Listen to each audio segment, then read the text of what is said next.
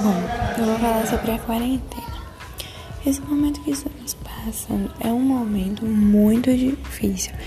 Então a gente tenta procurar algo, coisas que.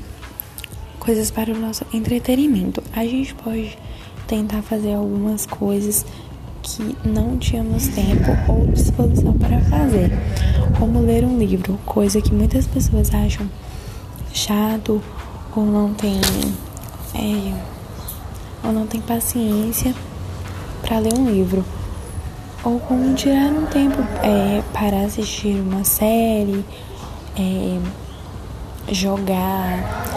É, quem tem filhos pequenos pode brincar né, com eles e é, é, assistir uma série